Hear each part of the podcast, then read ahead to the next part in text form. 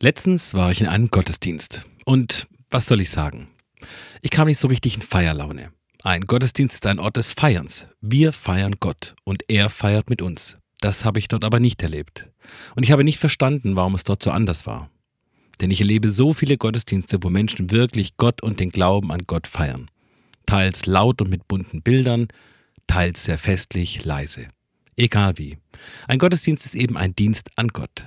Gott lädt uns ein, mit ihm und ihn zu feiern. Mir ist bewusst, dass sich manche Kirchengemeinden in schwierigen Situationen befinden.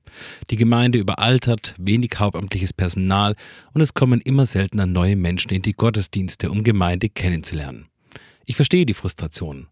Umso mehr freue ich mich, wenn so richtig gefeiert wird. Laut und fröhlich oder auch leise und intensiv. Das Leben und Gott feiern. Ihm zur Ehre.